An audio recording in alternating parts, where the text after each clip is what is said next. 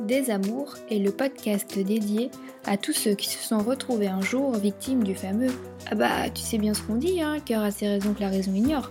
Ouais, tomber amoureux, c'est génial, c'est magique, c'est inexplicable. Mais comment ça se passe quand tout se termine comme ça d'un boom? C'était là et ça a disparu. Si nos cœurs aiment sans avoir besoin de chercher le pourquoi, en ce qui concerne la rupture, les questions sans réponse, elles finissent par nous rendre dingues. Mille fois on se refait le scénario dans nos têtes. Et pourtant, on n'arrive toujours pas à comprendre pourquoi ils sont partis. Les ils, ce sont ces ex insaisissables au comportement what the fuck qui, en nous quittant, nous ont laissés avec des euh, j'ai pas tout compris là. Un peu comme des fantômes, ils errent dans un coin de nos têtes. Alors, pour en terminer avec vos Casper, un chasseur ou une chasseuse, armé de son expérience personnelle, se met à votre service en essayant de décrypter ce qui n'a pas été dit. Et parce qu'en plus, il faut bien se l'avouer, souvent entre hommes et femmes, on a bien du mal à se comprendre, c'est donc l'occasion de mettre un point final à votre histoire, tout en faisant sauter au passage quelques secrets de fabrication du sexe opposé.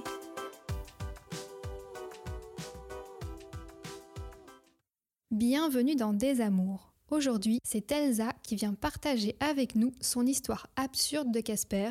Et comme d'habitude, notre super-héros du jour nous a gentiment réservé le top du top de ce qui se fait de mieux sur le marché en matière de caspérisation.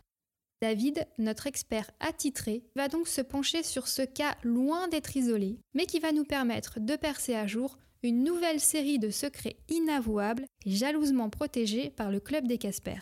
Dans cet épisode, c'est donc au travers du témoignage d'Elsa que nous allons nous intéresser au Casper baptisé le Monsieur Moigeux. Alors qu'est-ce qu'un Monsieur Moigeux Eh bien, c'est un ex qui a une haute opinion de lui-même, des idées bien arrêtées sur lesquelles il s'appuie lorsqu'il t'étudie discrètement. Entre vous, ça match et une admiration réciproque vous lie. Enfin, jusqu'au jour où, brusquement, il estime que finalement, non, tu n'es pas sa moitié idéale. Ou comment, en un claquement de doigts, se faire rétrograder tout en bas de l'échelle. Attention, top départ pour l'histoire d'Elsa et de son monsieur moi-je. Notre première rencontre a eu lieu dans un bar et notre histoire a duré 5 mois. Je suis en train de fêter mon anniversaire, l'ambiance est festive, au moment où je me mets à danser, sans le faire exprès, bam, je le bouscule. C'est là que tout commence. La conversation démarre, on se ragouille un peu, le courant passe bien. Je sens que je lui plais, et à la fin de la soirée, il me propose qu'on se revoie. Pour notre premier date, on se retrouve au resto. D'entrée, il scrute mon attitude et voit que je fais attention aux détails et me dit que comme lui, j'ai l'air très observatrice. Tout ça parce qu'il me voit balayer la salle du regard. Visiblement, c'est un bon point que je viens de marquer. Durant la soirée, on se trouve un autre gros point commun et qui a l'air également d'être très très important pour lui, notre passion pour les voyages. La soirée se passe bien, il a même l'air un peu plus à fond que moi, je dois dire. Mon Casper a 4 ans de plus, il est mignon, il semble avoir plein de valeurs qui me rendent admirative, comme par exemple son ouverture culturelle. En fait, je dois avouer qu'il m'impressionne même un peu. Rapidement, on commence à se voir très régulièrement, environ un jour sur deux. Un vrai lien se crée entre nous. Il me présente assez vite à ses amis, et quand il remarque quelque chose d'intéressant chez moi, il n'hésite pas à le mettre en avant. Il aime beaucoup le fait que j'ai une double culture, que j'ai voyagé, que je parle plusieurs langues, ce qui est parfois même un peu exagéré parce que pour le montrer, il me demande même par exemple de parler en japonais devant ses potes alors que je sais dire que quelques petites phrases basiques. Mais pour lui, c'est énorme et c'est important de le montrer aux autres. Il vante même mes mérites en disant que je suis, je cite, une fille du monde et me complimente beaucoup avec des tu es belle, je suis contente de t'avoir rencontré, etc. Bon, on les connaît tous ces trucs-là, mais j'avoue que je me sens flattée. Un peu plus tard, lors de l'un de ses déplacements pro, il me propose même de le rejoindre sur place à Barcelone pour le week-end. À ce moment-là, je commence à me projeter dans notre relation. Je me sens bien avec lui, alors je me dis ok, allez, j'y vais. Une fois sur place, tout se passe au top. À un détail près, je sens qu'il y a un petit déséquilibre. Il est très démonstratif et tactile avec moi, mais uniquement quand il en a envie. Par contre, l'inverse, euh, ça dépend, pas toujours. Car quand l'initiative vient de mon côté, j'ai même parfois le droit à un petit surnom, le poulpe, merci, Bon, ok, il le dit sur le ton de la rigolade, mais quand même, il a aussi des moments où il change d'humeur d'une seconde à l'autre et devient sec dans sa manière de parler. Dans ces cas-là, euh, j'avoue que j'ai un peu du mal à le comprendre. Heureusement, ces coups de mauvaise humeur ne durent jamais longtemps. Et puis, comme je veux que ça marche entre nous, je n'attache pas trop d'importance non plus à sa manie de vouloir que sa vision du monde soit celle que tout le monde devrait avoir. Pour être honnête, euh, à cette époque, j'ai envie d'une vraie histoire qui dure, chose que je n'ai pas encore connue jusque-là. Et je me dis qu'avec lui, bah, ça peut fonctionner. Au bout d'un mois, la fin d'une belle journée, on entre dans notre première zone de turbulence. Il me sort de nulle part cette phrase qui ne sent pas bon. Tu trouves pas qu'on n'est pas toujours en phase que la mayonnaise a parfois du mal à prendre? Je suis hyper surprise parce que je m'attends pas du tout à ça. D'autant plus qu'il n'y a pas eu de signe avant-coureur et qu'il donne l'impression que ça matche bien entre nous. Je lui réponds que je suis pas d'accord, que je trouve que ça se passe bien et que ça vaut le coup de voir ce que ça peut donner. Et là, il répond Ouais, c'est vrai, t'as raison. Et puis, euh, on n'est pas toujours obligé d'être en phase. Alors, continuons à écrire notre histoire. On oublie cette discussion, enfin, c'est ce que je pensais. Vous allez voir la suite. L'histoire reprend donc son cours. Quand on se voit, il aime qu'on ait un programme de prévu à l'avance musée, restaurant, balade, ciné. Mais parmi nos activités, la recherche de nos points communs est l'une de ses préférées. Avec le recul, j'ai l'impression qu'il comptait tous les bons points à mettre dans sa colonne des pour. Souvent, pendant les moments qu'on passe ensemble, il a aussi le don pour s'attacher à des détails. Et attention si j'ai le malheur de les louper. Par exemple, on est en train de faire une balade à vélo en ville, je suis donc concentrée sur la circulation, et lui il se retourne en me disant Waouh, t'as vu cette porte et ce travail sur les moulures C'est dingue cette technique. Oh, ça me rappelle mon voyage en Andalousie. Comme je suis occupée à essayer de ne pas me faire écraser, on est quand même à Paris, en train de slalomer entre les bus, les voitures et les trottinettes. Je lui réponds Euh, non, j'ai pas vu, quelle moulure J'essaye de rattraper le coup en regardant autour de moi, mais trop tard. J'ai le droit à un ton un peu étonné et déçu, sur lequel il me dit Ah, mais c'est fou que t'aies raté ça. Décidément, on remarque pas les mêmes détails. Je me souviens aussi de la fois où mon Casper apprend que j'ai joué du saxo étant plus jeune. Il insiste en me disant Il faut trop que tu montres comment tu joues. Il est super motivé au point d'aller chercher un saxophone un week-end chez ses parents et de s'en encombrer dans le train. Tout ça pour que je fasse une démo. Le problème, c'est que j'ai pas touché à cet instrument depuis des années et comme il n'a pas de partition, bah, je joue des gammes. Mais il a l'air déçu, voire frustré. Ah, c'est dommage. Je pensais que tu aurais pu me jouer des morceaux. Dans ma tête, je me fais la réflexion bah écoute, euh, désolé de pas être la jazzman de tes rêves. En même temps, euh, t'as qu'à avoir une partition. Je ne le sais pas encore, mais ces petits incidents vont contribuer à m'envoyer d'ici peu direction sa liste noire. Mais avant que tout ça n'arrive, on continue à se voir et tout se passe à merveille. À cette époque, je travaille dans la cosmétique et un jour, sur le ton de la rigolade devant ses amis, j'explique euh, que ça va avec mon métier, je sauve quand même pas des vies, je suis pas médecin. Mon Casper me reprend mais attends Elsa, t'es dans une industrie qui permet aux femmes de se sentir belles. Grâce à ton boulot, tu contribues à mettre en valeur la beauté des femmes.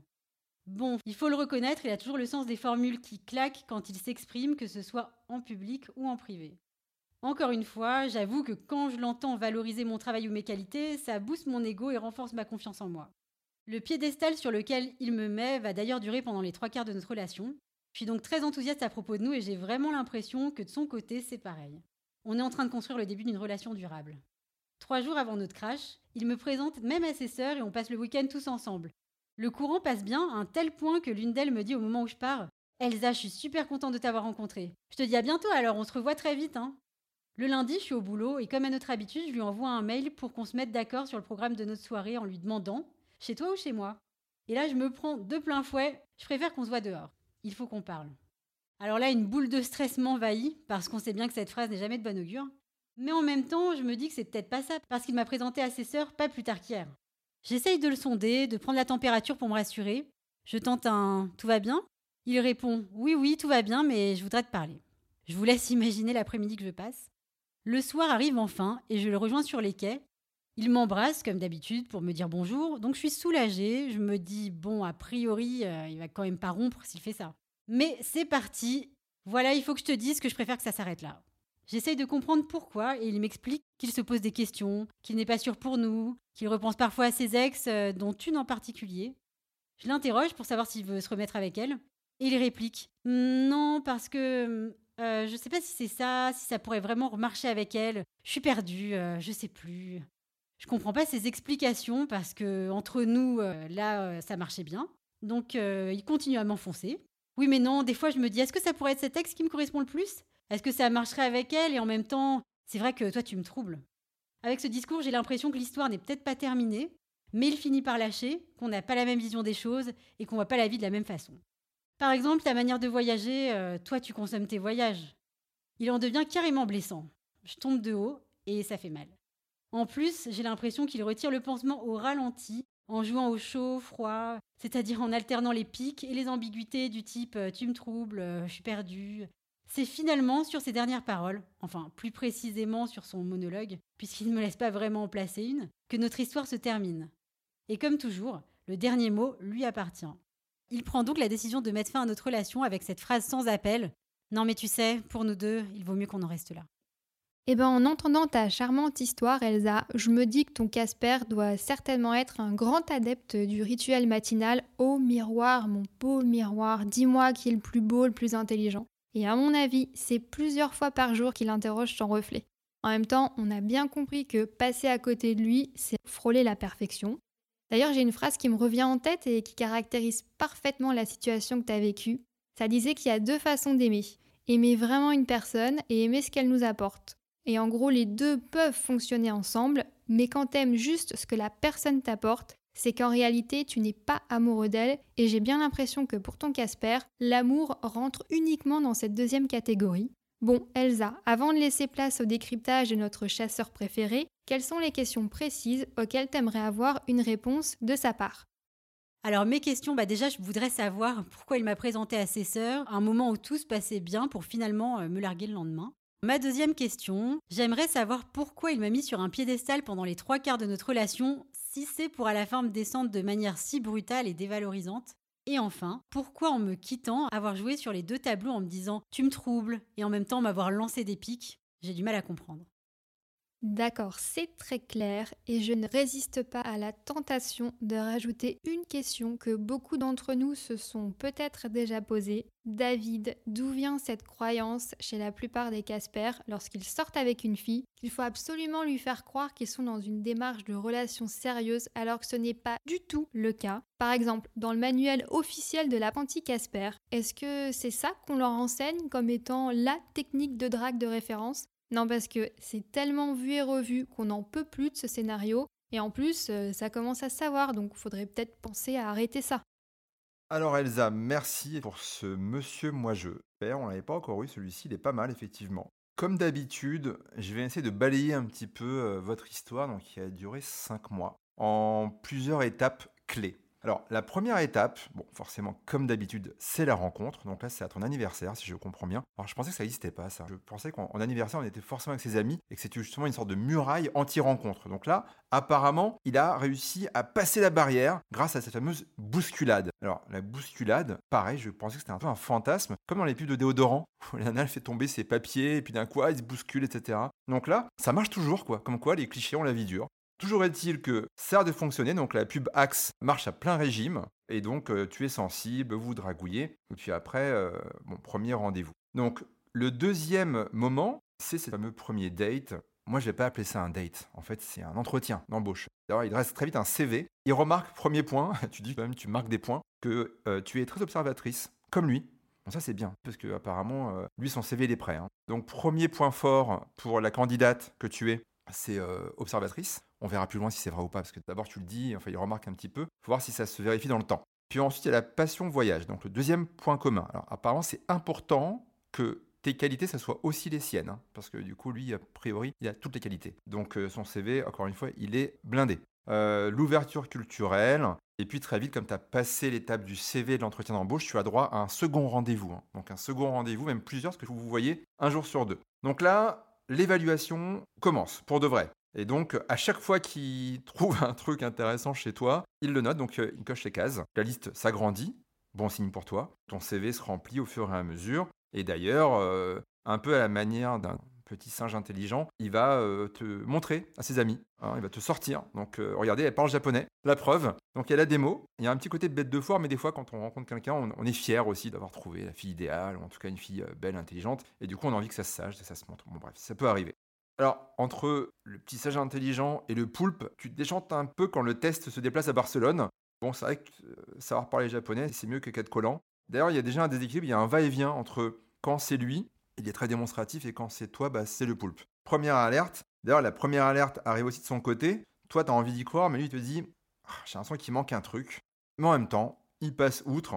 Ça veut dire qu'il te donne un joker te dit, euh, on n'est pas obligé d'être en phase. Attention, parce que lui, il commence à douter là. Il se dit, est-ce que mon recrutement, vraiment, je vais aller au bout? Donc, tu as droit à une deuxième chance, hein, comme souvent dans les recrutements, donc l'examen de passage.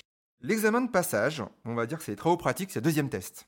La balade à vélo. Ça a l'air anodin une balade à vélo. Hein. Bah là non, c'est pas anodin. D'ailleurs, c'est tellement pas anodin que rien n'est anodin. Il te demande si tu as vu cette porte. Une porte en vélo dans Paris. Alors je comprends, hein, on vit tous le Paris d'Hidalgo, donc c'est compliqué. Donc oui, on peut louper des portes. Donc là, c'est t'as raté l'immanquable il t'en veut, Surtout que là, entre voir une moulure et pas te faire écraser, enfin, le choix est vite fait. Ouais, mais c'est là où il veut recruter les meilleurs. Ceux qui, même à travers la circulation, ne loupent pas les moulures des belles portes parisiennes. Donc en fait, il veut genre euh, une super Wonder Woman, quoi. La Superman avec euh, la vision euh, bionique, elle est en train de conduire et en même temps, elle regarde les moulures sur les portes qui sont à je sais pas combien de centaines de mètres d'elle. Ah bah là, effectivement, on est dans le sens du détail, hein, tout compte, mais en même temps, si tu fais un recrutement qui est fait pour durer, faut pas te louper, hein, parce que bon, c'est impliquant. Toujours est-il que tu as manqué la porte. Et du coup, bah lui, ça lui rappelle l'Andalousie, hein, le poète disparu, donc lui, il a le sens du détail, le regard perçant, l'œil d'aigle, et lui, il a pas loupé. Il te dit d'ailleurs, un peu déçu, dommage. Donc là, euh, t'as loupé, pour le coup, une case. Ton CV se dégrade. Mais, comme il est sympa, et que c'est un bon recruteur, tu as droit à une séance de rattrapage, le saxo. Bon, bah là, quand on va au rattrapage, hein, c'est comme au bac. Il hein. faut quand même réviser un peu. On a raté une première fois, il faut y aller. Donc là, malheureusement, bah, il vient pas avec les bons outils, mais c'est toi qui rates l'examen. Donc c'est un peu dommage.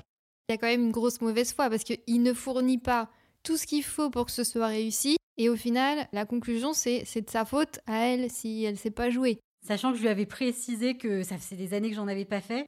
Oui, c'est vrai qu'il t'a un peu savonné la planche sur ce coup-là. C'est comme s'il espérait un peu ton échec quelque part. Mais par contre, ce qui est intéressant, c'est que quand tu échoues, bon, il peut s'y attendre aussi. En plus, tu l'avais prévenu, donc c'était un peu cousu de fil blanc. Mais par contre, quand tu te dévalorises, à lui, ça, il aime pas. Parce qu'en fait, c'est lui l'évaluateur. C'est le seul à pouvoir critiquer. Donc là, quand tu parles de la cosmétique avec ses amis, là, il dit attention, les amis. La cosmétique, cette fille que vous voyez là, son métier, c'est de rendre les femmes plus belles. Et ça, c'est super. Parce qu'il ne peut pas mettre quelqu'un sur un piédestal si lui, il ne la valorise pas. On peut la critiquer, mais pas tout le monde. C'est lui qui peut décider. Mais il faut quand même euh, avoir un regard extérieur. Vous dans les entretiens, d'abord on voit une personne et puis après on, monte un peu dans la hiérarchie, on voit euh, d'abord les RH et puis après le patron. Là, la direction, c'est la famille. Donc là, tu rencontres les sœurs. Toi, tu penses que c'est un point d'étape engageant, hyper impliquant? Non, en fait, c'est l'examen final. Toi, tu te dis, il y a un horizon, mais non, parce que l'examen final, c'est potentiellement la porte. Oui, mais là, ça s'est bien passé, puisque à la fin, sa sœur est hyper enjouée, il lui dit À bientôt, euh, on se revoit. Oui, exactement, et c'est vraiment le sentiment que j'ai eu, que ça s'était bien passé, que de leur côté, en tout cas, elle me validait. Donc c'est ça qui m'a surpris. Alors c'est là où c'est très fort, parce qu'effectivement, elle, te dit à la fin avec le sourire On se revoit très vite. Ça vous est jamais arrivé, ça, quand vous pensez avoir réussi un examen ou un entretien d'embauche et qu'on vous dise À très vite Et tu te dis Bah attends, j'ai réussi Mais pas forcément. Non, mais il y a à très vite et à très vite, tu vois. Dans l'intonation, dans la manière de le dire, tu le sens quand le à très vite, c'est genre un truc comme ça passe partout, ou comme derrière, il y a vraiment une intention de oui, on va se revoir. C'est là où on voit que c'est un métier. Parce qu'effectivement, c'est le protocole, un peu comme dans la famille royale, comme dans euh, The Crown, où effectivement, ils ont vraiment l'air sincères, mais en fait, c'est qu'ils en voient tous les jours. Et je pense que ce monsieur moi-je, tu n'es pas la première à avoir passé l'examen, tu seras potentiellement pas la dernière, et que ce genre de à très vite, il y en avoir beaucoup. Donc, à force, elles sont devenues très fortes à ce jeu-là. Et enfin, euh, pour conclure, bah, une fois que tu as loupé, entre guillemets, ce petit examen, bon, toi, tu le sais pas encore, hein, donc tu lui envoies forcément ce euh, chez toi ou chez moi. Et là, l'annonce du résultat, ça se fait en extérieur, parce qu'il faut quand même un lieu neutre, on sait jamais comment le candidat réagit, ça peut être le drame. Donc, pour éviter qu'il pète tout chez toi, il vaut mieux se voir euh, sur les quais. Donc là, c'est le cas. T'expliques un petit peu ce qui s'est passé, hein. tu as loupé quelques cases, notamment la porte. En gros, tu as loupé l'examen. Et puis, euh, il te reparle des ex, bah, qui elles aussi, quelque part, ont loupé l'examen. Donc, tu n'es pas la seule à avoir passé cet examen. Et d'ailleurs, on apprend un truc, que l'examen, bah, c'est pas en une fois, c'est un contrôle continu. D'ailleurs, il n'a pas fini d'évaluer les autres. Il en parle encore. Ah, des fois, je me demande, etc. Donc, il a tous les CV, et des fois, il se questionne. Est-ce que j'ai vraiment bien noté? Est-ce que j'ai bien évalué? En fait, dans sa tête, l'examen est infini. Donc ça, c'est intéressant. Donc du coup, on passe à la fin de l'évaluation examinateur, professeur, comme on veut, un peu au jugement dernier. Et là, il te dit, pour nous, il faut mieux qu'on en reste là. Et d'ailleurs, il te donne un petit peu les bémols, hein, un peu les évaluations, les commentaires, vous savez, comme dans les feuilles de notes à la fin des trimestres. Et apparemment, toi, tu consommes tes voyages, alors que lui, il les vit vraiment. Il y a une cassure hein, qui s'est faite, donc là, tu es jugé. Effectivement, il faut réussir à dépasser ça. Mais globalement, c'est un signe de non-retour. Tu as définitivement raté. Tu n'entreras pas dans l'université de monsieur moi-je. Pour aller rapidement, parce qu'on en a déjà un petit peu parlé, pour euh, tes questions, Elsa, par rapport à la première sur les sœurs, on va pas s'attarder dessus. Pourquoi ça s'est passé et comment? En vrai, c'est plutôt qu'elles ont l'habitude d'être ces évaluatrices euh, finales Et du coup, bon, il n'y a pas vraiment d'implication. Là où toi, tu te dis, c'est un tremplin pour l'avenir, en fait, c'est plutôt une porte de sortie, l'étape des sœurs. Ensuite, pour la deuxième question, pourquoi il t'a mis sur un piédestal pendant les trois quarts de la relation? Enfin, les trois quarts de l'examen. Hein. Donc, je pense qu'en fait, c'est pas ton piédestal, c'est son piédestal. Et comme lui, est sur un piédestal, il veut quand même des candidats à sa hauteur. Alors, il a essayé de t'aider. Il t'a hissé pendant les trois quarts du temps, à son niveau. Pas trop trop d'accord. J'ai plus l'impression qu'il mettait tout en œuvre pour qu'il y ait une chute et que quand la chute n'était pas assez forte pour pouvoir dire bye bye, il se disait allez vas-y, il faut que je piège les prochaines étapes. Oui, mais en fait, le truc c'est comme lui, il est sur un piédestal, il peut pas se convaincre, en tout cas se faire à l'idée qu'il a été séduit ou que quelqu'un lui a plu, qui n'était pas au niveau. Donc il veut absolument y croire. D'ailleurs, c'est pour ça qu'il est tout le temps en déséquilibre entre elle est super forte et elle me déçoit. Et du coup, il a du mal à accepter l'idée que peut-être il a été attiré par quelqu'un qui n'est pas parfait, parce que personne n'est parfait, à part lui peut-être. Et du coup, effectivement, il essaye d'évaluer, ou en tout cas il essaie de s'auto-convaincre que la personne elle est au niveau de son propre piédestal. Et pour moi, c'est là où il y a un, petit déséquilibre. Il n'est pas loin du pervers narcissique, hein. et donc il a envie de se convaincre que tu es au niveau, à la hauteur de ce que lui, il cherche. Donc c'est-à-dire très très haut. Et enfin, troisième et dernière question, en te quittant, pourquoi jouer sur les deux tableaux en te disant tu me troubles en même temps, me lancer des pics Quelque part, il cherche un idéal, donc il a quelque part envie de t'aimer si tu étais euh, à son niveau, et en même temps, il s'en veut de s'aimer plus que toi. Donc ça, c'est compliqué pour lui. Et je vais faire le pont avec la question notamment de Charlotte, qui se demande euh, pourquoi tous les Casper apparemment font croire qu'ils sont dans une démarche de relation sérieuse si ce n'est pas le cas. Mais je pense que c'est le cas. En fait, il est peut-être hein, dans une démarche de relation sérieuse. C'est pour ça qu'il fait un recrutement aussi drastique, parce qu'il veut pas se louper. J'ai plus l'impression qu'on a affaire à un espèce de bachelor qui est en mode j'ai carrément des champs de roses sous la main et il faut que je les distribue à un max de filles pour voir laquelle pourrait le mieux me correspondre, sachant qu'il n'y en aura jamais aucune, puisque de toute façon, mieux que lui, ça n'existe pas, et aussi bien que lui, ça n'a pas l'air d'exister non plus. Eh bah, tu ne crois pas si bien dire, Charlotte, parce qu'effectivement, ce Casper, alors c'est marrant que tu parles de bachelor, parce qu'il a plein de roses, mais normalement, à la fin, il doit en rester qu'une il est à la recherche de la pêche miraculeuse, à la recherche d'une sorte de sirène. Bon, forcément, euh, il est mal tombé parce que les sirènes, euh, a priori, ça n'existe pas. Et lui, il est à la recherche de ce mythe. Nous arrivons maintenant à la tant attendue troisième et dernière partie de cet épisode. Je veux bien entendu parler du mode d'emploi de survie à appliquer lorsqu'on se retrouve face à un Casper nombriliste, comme c'est le cas pour le Monsieur Moijeux. Premier tips, quand ton Casper estime que vous n'avez pas les mêmes droits, par exemple, lui, il peut faire des câlins quand il en a envie, mais toi, ça ne marche pas pareil de ton côté, alors ne cherche même pas à comprendre et pars parce que rien de bon ne ressortira d'une relation qui est déséquilibrée dès le départ. Deuxième tips, quand dans votre couple, il estime que c'est le seul à avoir le droit de critiquer, de juger, qu'en gros c'est son monopole à lui et t'as pas intérêt d'aller empiéter là-dessus, pareil, on s'en va avant que ça devienne beaucoup trop compliqué à gérer et qu'on se fasse du mal. Et troisième et dernier tips, quand ton Casper a une opinion si haute de lui-même que personne ne peut lui arriver à la cheville, ne perds pas ton temps à essayer de lui prouver le contraire parce que c'est peine perdue, il est en recherche d'un Graal qui n'existe pas. David, un dernier conseil? J'ai envie de conclure en disant que de la même manière que les sirènes n'existent pas, peut-être que Monsieur Parfait, lui aussi, n'existe pas ou alors qu'il n'est peut-être pas aussi parfait qu'il veut bien le croire. Si cet épisode de Désamour vous a plu, n'hésitez pas à lui mettre 5 étoiles, à laisser un avis et même à vous abonner sur l'appli de votre choix. Deezer, Apple Podcast, Spotify, SoundCloud, Podcast Addict, on est partout. Vous pouvez également nous retrouver sur notre compte Instagram Désamour le podcast. Rendez-vous le mois prochain pour un nouvel épisode.